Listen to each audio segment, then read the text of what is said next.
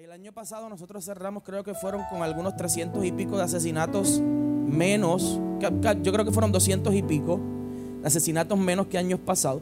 En lo que va de año, creo que hay, son 50 y pico, 60 y pico de asesinatos menos que años pasados. No estoy diciendo que las administraciones ni nada es bueno ni nada de eso, no estoy hablando de ámbito político. La única diferencia que existe hoy es que si usted se cae ahora mismo al salir de la iglesia, alguien probablemente tenga un celular y grabe lo que pasó.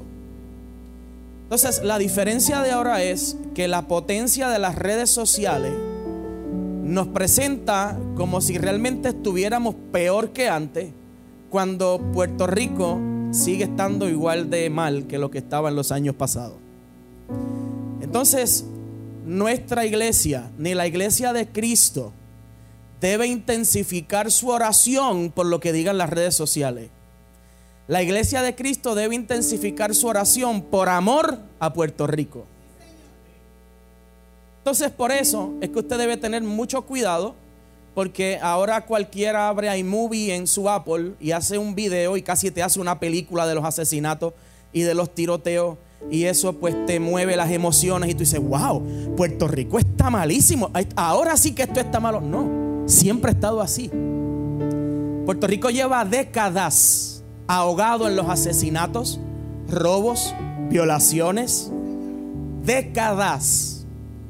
Pero nuestra iglesia, como decíamos el viernes, no podemos entrar en una modalidad que la determinen las redes sociales. No podemos hacer cultos especiales porque las redes sociales dicen que el Puerto Rico está malo. No. Nosotros tenemos que llegar a una relación con Dios donde el Espíritu Santo nos convenza de que nuestra oración se debe intensificar por amor a las almas. Entonces mira al que está a tu lado, dile por amor a las almas. Y mientras leía, me, me llenó mucho lo que leía porque me di cuenta que este año nosotros estamos hablando de una identidad definida. Y cuando hablamos de una identidad definida, tenemos que ir a Cristo. Diga conmigo Cristo. Diga Cristo.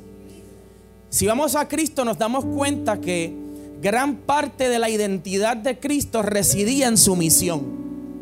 Diga conmigo misión gran parte de la identidad de Cristo residía en su misión y me puse a buscar eh, el por qué muchos escritores hablaban de esto y me, me llenó de alegría porque me di cuenta que Jesús estaba más enamorado de lo que tenía que hacer que de quién era Él.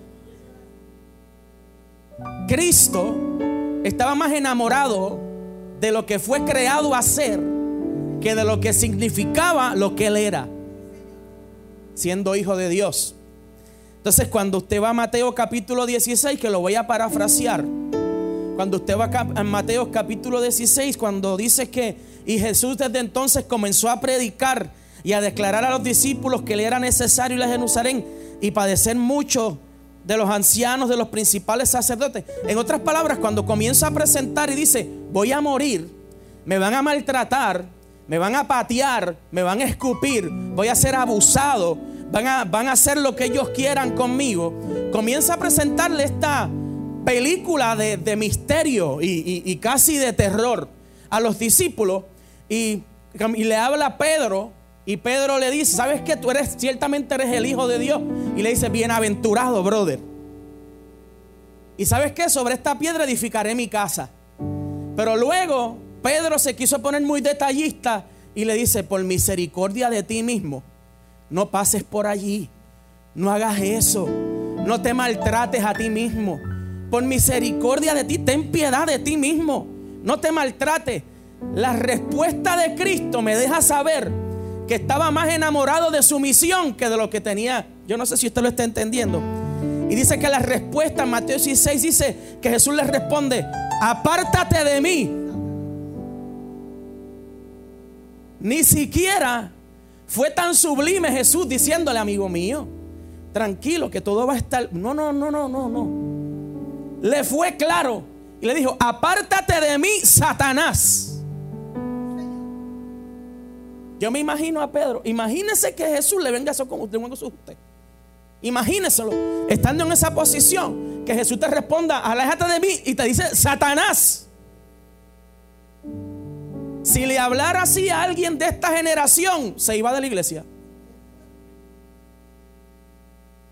¿Le, puedo ser honesto en esta mañana? Si Cristo, si Jesús le hubiese hablado algo así a alguien de esta generación, se va de la iglesia. Hace un estatus gigante en Facebook. Me votaron de la iglesia, por eso no creo en los religiosos. Así cierra el escrito.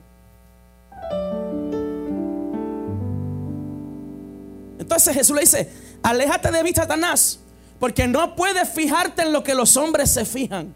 Tú tienes que comenzar a ver lo que Dios está viendo. Amarrándome de eso en esta mañana, yo quiero grabar en tu corazón que dejes de fijarte en lo que los hombres están viendo. Comienza a fijarte en lo que Dios es. Yo no sé si usted lo está recibiendo. Pero en el momento que nos enamoremos de lo que está pasando, para que mi oración se intensifique, estamos perdiendo de perspectiva lo que Dios está viendo. Entonces, por eso, nosotros tenemos que, luego, si usted continúa leyendo en Filipenses capítulo 2, dice que haya pues en nosotros este mismo sentir, diga conmigo sentir, que hubo en quién, en Cristo Jesús, el cual siendo que, en forma de Dios, no estimó ser igual a Dios como a cosa que aferrarse. Dice verso 7, sino que se despojó a sí mismo, tomando forma de siervo, hecho semejante a los hombres. Y estando en condición de hombre, se humilló. Diga conmigo, se humilló. Dígalo de nuevo, se humilló. Haciéndose obediente hasta la muerte y muerte de cruz. Pero el verso 9 da la respuesta y dice, por lo cual Dios lo exaltó. Tu humillación trae exaltación. Toca a la persona que está al lado tuyo y dile, mi humillación trae exaltación. El problema es que nosotros hemos estado orando como buenos religiosos, pero no nos hemos despojado de nosotros mismos, no nos hemos humillado. Por lo tanto, Dios no puede exaltar a una iglesia que no se humilla. Y lamento y, lamento mucho haberles hablado esto en esta mañana. Pero hasta que nosotros no nos quitemos la máscara de religioso, Dios no puede glorificarse en un país en donde todo el mundo tiene. Yo no sé si usted lo está recibiendo, pero es hora de que dejemos de ser religiosos y nos convirtamos en hijos de Dios. Dejemos de echarle la culpa a Bad Bunny. Dejemos de echarle la culpa a Farruko.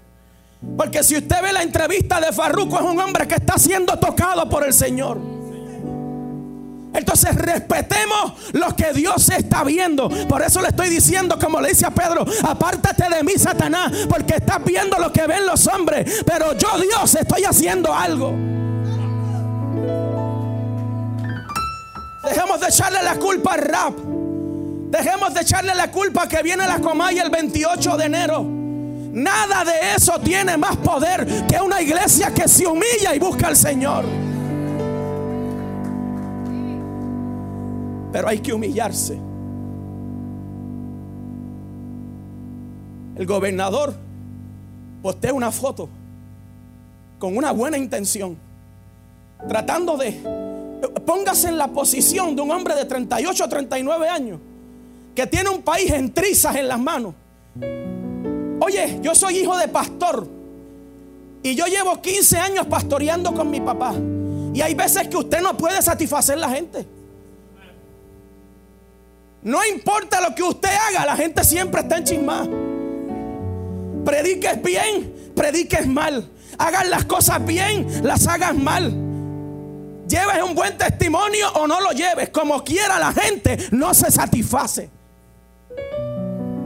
Entonces póngase en la posición de un joven que tuvo la oportunidad de Dios ponerlo ahí. Y tratando de complacer las diferentes áreas, reúne estos dos hombres que son de la magnitud más fuerte ahora mismo del alcance de la juventud. Y la gente se fija en el reguero de papeles del piso.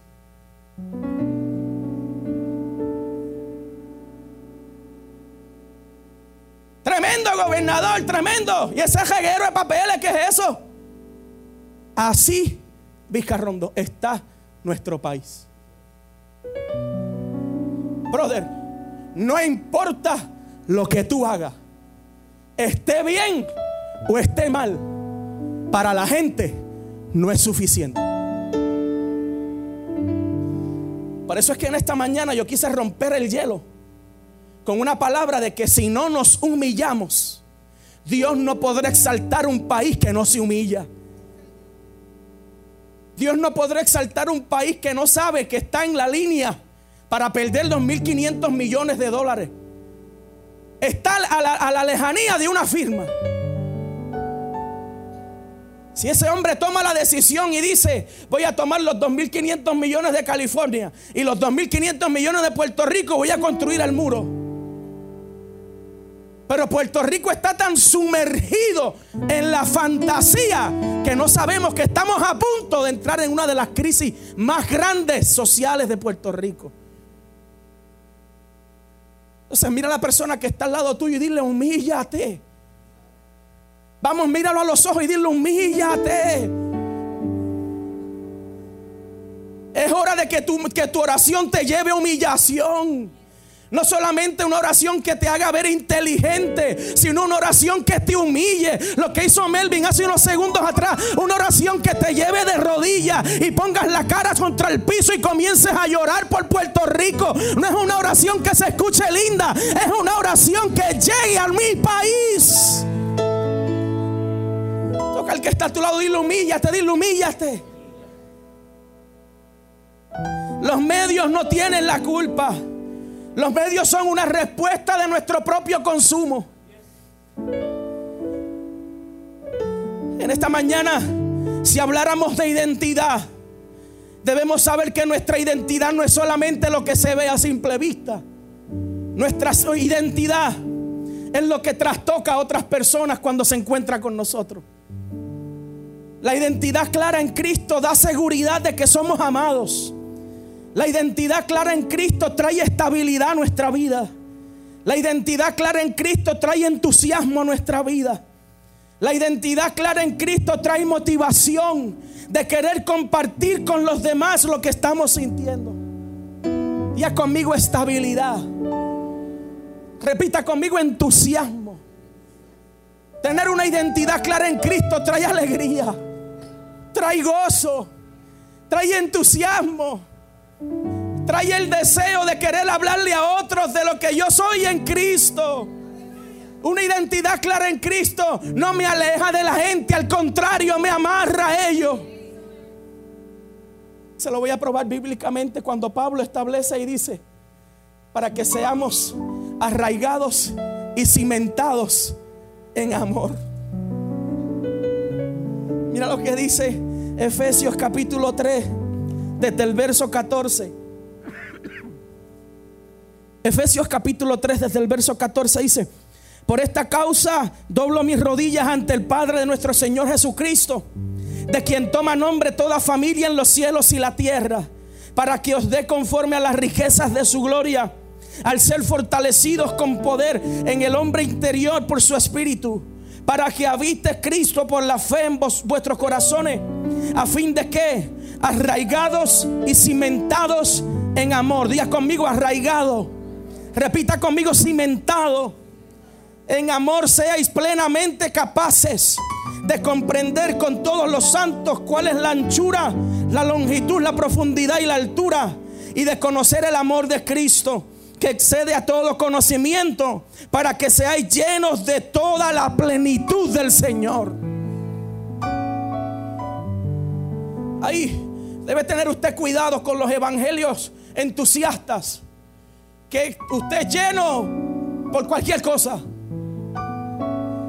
En esta iglesia mi padre me enseñó a no cambiar la palabra pudiéramos predicar un evangelio de motivación tremendo, que usted saliera de aquí motivado, pero no transformado.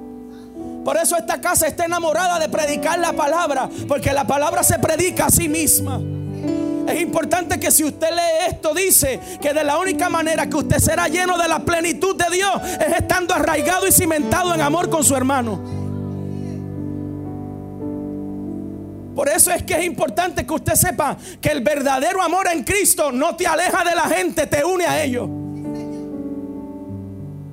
Por eso es que la teología y la interpretación de que solo estoy mejor no tiene fundamento cristocéntrico.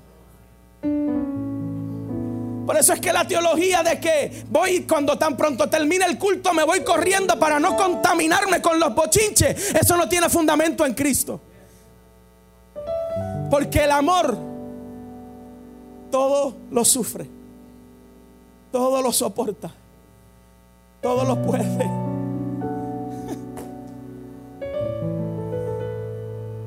Todo lo espera.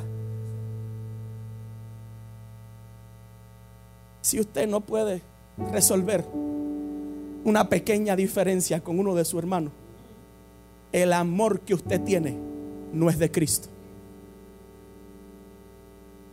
Usted es un buen imitador de los servicios y las canciones, pero no tiene un amor cimentado en Jesucristo. Toca a la persona que está a tu lado, dile este año, dile este año, tengo que unirme a ti, porque es de la única manera que recibiré la plenitud de Dios en mi vida. Usted quiere bendición, usted quiere prosperidad, usted quiere plenitud de Dios, va a tener que empezarse a unir a su hermano. Diga conmigo, hay que unirse, diga, hay que unirse. Entendamos entonces lo que Pablo quería decir. Pablo quería crecer más allá de solamente recibir a Cristo. Nos enseñó que Cristo nos daba la bienvenida a su casa para vivir con Él y en Él. A vivir en su camino para su gloria.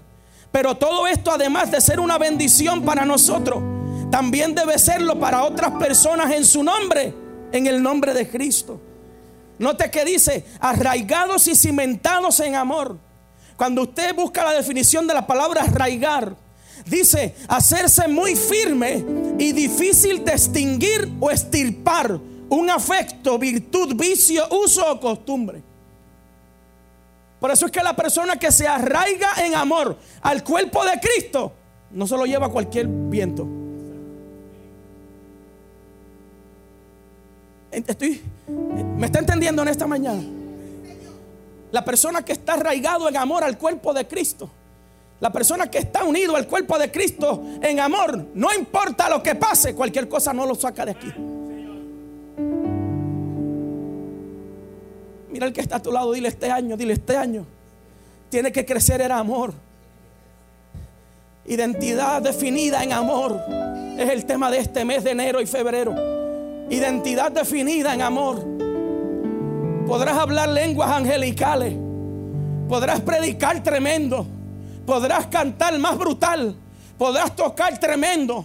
Podrás predicar tremendo. Pero la palabra dice, sin amor, de nada vale. Si no hay amor, el pastor nos reunió el jueves a los líderes principales y nos dijo, en esta casa predicamos muy bien. En esta casa cantamos tremendo. En esta casa tenemos una estructura de servicio tremenda. Pero tenemos que tener cuidado que no perdamos el amor. Porque nada de eso no funciona si perdemos el amor. Y en esta mañana quiero decirte y poner frente a ti sobre la mesa que una de las cosas más difíciles de predicar en este tiempo se llama el amor de Cristo. Porque la gente quiere estructurar el amor de Cristo a como se acomoda a ellos. La gente no acaba de entender que donde abunda el pecado, sobreabunda la gracia. La gente no acaba de entender a que si tú te conviertes hoy, pero esta noche falla, mañana yo te voy a recibir con el mismo gozo porque Cristo te sigue amando igual. No depende de cuántas veces falle, depende del amor que tuvo una cruz del Calvario, que murió por ti y te caiga siete veces, siete veces Jehová te levantará. Predicar a Puerto Rico el amor de Cristo es difícil porque el religioso quiere ver gente perfecta sirviendo a un Dios perfecto cuando Dios llama a los imperfectos y los glorifica. La gente quiere ver iglesias llenas de gente que no peque. El religioso quiere ver iglesias llenas de gente santa. El religioso quiere ver iglesias llenas de, de personas casi con alas en las espaldas. Cuando no entiendes que Cristo no vino para los de la sinagoga. Cristo se lo botaron de la sinagoga y él se fue a casa de los pecadores a predicar. Por lo tanto, esto no es un centro de gente santa. Esto es un hospital de personas que continuamos en tratamiento para que Cristo nos lleve una perfección en Él, no en ti. La palabra en esta mañana es el medicamento que Dios usa para seguir sanando todas tus heridas. La alabanza es el antibiótico que Dios usa para tu alma, para que continúes sanando, para que sigas creciendo. El servicio, el amor, es la terapia física que Dios usa para que cada vez que te abracen tú te sientas más amado todavía. Me gusta ver los videos de Pritchard el boxeador que se está recuperando y creemos en el nombre de Jesús que pronto lo veremos caminando. Me gusta ver los videos de él porque tú ves en la mirada y ves cómo él se mueve, que él quiere, él quiere, él quiere lograrlo. Así es la iglesia. La iglesia debería estar llena de gente que te toma por el brazo y te dan terapia hasta que camines, hasta que puedas hacerlo. El problema del religioso es que quiere ver gente enferma caminando ya perfectamente. No, usted tiene que darle la oportunidad a Jesucristo para que Él haga lo que tiene que hacer. Así como lo hizo con usted. Va a venir más gente que estaba como usted estaba, pero Dios tuvo misericordia. Sí, porque la mayoría del religioso no se acuerda que ellos también estuvieron sucios. Una identidad clara y definida en amor. Te muestra quién tú eras. No para que sientas lamento por eso, sino para que puedas predicar a otro que si lo hizo contigo, también lo puede hacer con él. Dígale que está a su lado identidad definida. Dígale identidad definida en amor. Arraigados y cimentados en amor. Cuando hablamos de cimiento, Hablamos de la parte de un edificio que queda enterrada y que sostiene toda la construcción. Hablamos del fundamento, hablamos del principio. Todo esto en amor. Note que no dice en interpretaciones, en teologías, en teorías o en idealismo. Habla en amor. Nos dice que a pesar de lo que yo pueda o quiera interpretar de Cristo, es el amor fraternal lo que nos debe mantener amarrados y cimentados los unos con los otros a través de Cristo. Escuche bien esto y note bien. Si mi interpretación de Cristo me aleja de los demás, no tengo la revelación correcta de quién es Jesucristo. Lamento decirle que esa es la verdad conforme a la palabra. Mucha gente quisiera interpretar que solo es mejor. Que no me voy a unir a nadie en la iglesia porque odio los bochinches. Que me voy rápido de los cultos porque no quiero ser parte del problema. Es que si usted no está, usted es el problema. El problema no es que usted esté con sus debilidades. El problema es que no esté y quiera pensar que así está mejor. Al contrario, sus debilidades para nosotros son una bendición. Porque el pastor Glenn decía que si usted se le para al lado un hermano lija, como dice la palabra, hierro con riegro se pulen. Usted me bendice con sus debilidades porque me ayuda a mí a crecer y ayuda a mi Cristo adentro a madurar. No se aleje de la gente porque usted piensa que tiene debilidades. Al contrario acérquese a Vizcarrondo y atrévase a decirle, Vizcarrondo, tengo un problema en mi vida. Y el Espíritu Santo me puso en mi corazón que usted me puede ayudar. Lo único que quiero hacer es que siempre que venga a la iglesia, saludarle y darle un abrazo. Y que cada vez que usted sienta decirme algo, le doy la puerta abierta que usted me diga lo que quiera decirme en el Espíritu. Eso se llama arraigados y cimentados en amor. Iglesia Casa Jave, iglesia que me ves en internet. El 2019 Todo el mundo está hablando que será un año de bendición. Todos los años decimos lo mismo y eso es tremendo. Pero hasta que la iglesia no se humille y crezca en amor, aquí no hay bendición y avivamiento que valga. Porque seguiremos viendo una serie de conciertos y eventos evangelísticos.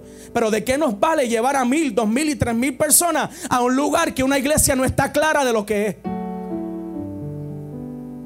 Sino que tenemos muchos ministerios tratando de sobresalir y pautarse cuando la verdadera pauta se llama Jesucristo. Dile al que está a su lado, dígale Jesucristo, diga Jesucristo. Es en Cristo que encuentras tu verdadera identidad. La clave de la vida es poder descubrir a través de Jesucristo el por qué y para qué Dios te creó y te redimió. ¿Por qué perdonó tus pecados y te llamó su hijo? Efesios capítulo 2, verso 9, verso 10 decía Natanael el viernes, que dice que porque somos hechura suya, creados en Cristo Jesús para buenas obras, día conmigo, buenas obras, las cuales Dios preparó cuando. ¿Cuándo? Las cuales Dios preparó para cuando se encontrara contigo. No. Las cuales Dios preparó para que cuando tú te dieras cuenta de ellas. No. Ya está preparado de antemano. Lo único que tú necesitas es decir, Jesucristo toma control de toda mi vida. Toma control de todo lo que soy, hasta de las áreas más oscuras de mi vida. También métete ahí, toma control de eso. Porque aún en mi debilidad, dice la palabra que su poder se hace más fuerte. Se llama Cristo. La potencia del Evangelio se llama Jesucristo. El verdadero poder se encuentra detrás del nombre de Jesucristo. La verdadera transformación se encuentra detrás de la figura de Cristo. El verdadero perdón se encontró en aquella cruz donde todos burlándose, Él decidió morir, despojándose de sí mismo. Se llama Cristo. La verdadera victoria del 2019 será cuando la iglesia esté clara de quién es en Jesucristo. Ya conmigo Cristo, diga Cristo. Más de 160 veces el apóstol Pablo habla de identidad en Cristo, porque él sabía lo importante que era para un, cristiano saber quién es Jesucristo. La prosperidad viene. Y hablando un poquito más claro, los chavos vienen, la casa viene, el carro viene, todo lo que Dios te ha prometido, eso viene. Porque la palabra dice que busquemos primeramente el reino. Y no dice algunas cosas vendrán. Dice todas las demás cosas serán qué. ¿Serán qué? ¿Serán qué? Mm. Quiere decir que si si es añadida, hay una ecuación que tiene que estar llevándose a cabo para que eso llegue. Si dice añadida, quiere decir que usted tiene que estar haciendo algo para que a ese algo Dios le añada. Por eso el pastor Sánchez hablaba de que para el rey, para la matemática y la aritmética del mundo, dos más dos es que cuatro. Dos por dos, ¿cuánto es? Cuatro. Tres por tres, 9, 12 por 12.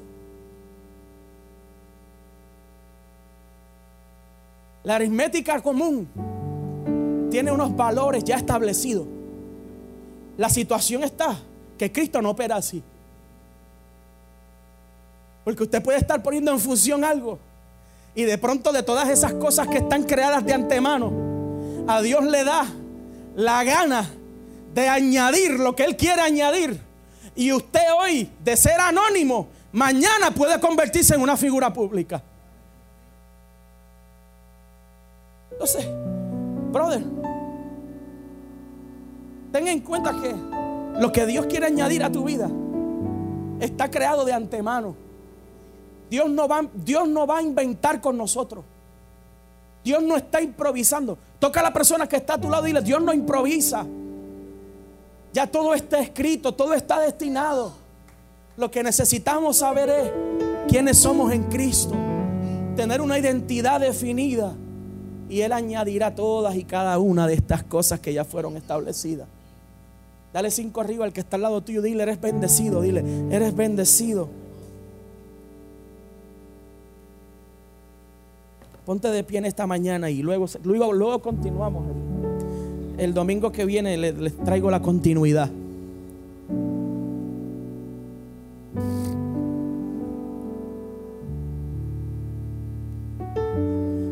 El domingo que viene hablamos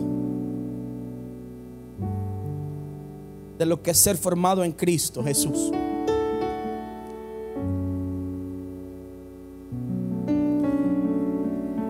Vamos a hablar también del por qué somos hijos. Gálatas capítulo 4 dice, verso 19, hijitos míos, por quienes vuelvo a sufrir dolores de parto, hasta que Cristo sea formado en vosotros. Tener la identidad de Cristo, quiero que miren la persona que está a tu lado y le diga, tener la identidad de Cristo va a doler. Pablo estableció y dijo, estoy sufriendo dolores de parto hasta que ustedes entiendan quién es Cristo en ustedes. Cada vez que nosotros los pastores predicamos acá al frente, tenemos dolores de parto para que la gente entienda lo que Cristo está tratando de decirte. Cada persona, y escúcheme bien hermano que está aquí en esta mañana, cada familiar que te habló de Cristo para que tú estuvieras aquí, sufrió dolores de parto hasta que vio que Cristo comenzó a crecer en tu vida. En el año 2019 es lo que vengo a hablar el domingo que viene. En el año 2019 será un año de dolores de parto. Porque hay que comenzar a predicar hasta que Cristo crezca en la vida de las personas. Hubo una hermana el viernes que dijo una verdad tremenda. Y dijo, Dios nunca nos llamó a invitar gente a la iglesia. Dios nos llamó a predicar el Evangelio. ¿Vio el, misconception de que tenemos a través de todos los años? Que pensamos que estamos cumpliendo la gran comisión cuando invitamos gente al edificio. Sin embargo, Cristo nos mandó a predicar a Jesucristo. Si la persona viene al edificio o no, eso es la responsabilidad de cada cual. Su misión es predicar a Jesucristo. De eso vamos a estar hablando el domingo que viene. Dolores de parto. Diga conmigo dolores de parto. Incline su rostro en esta mañana.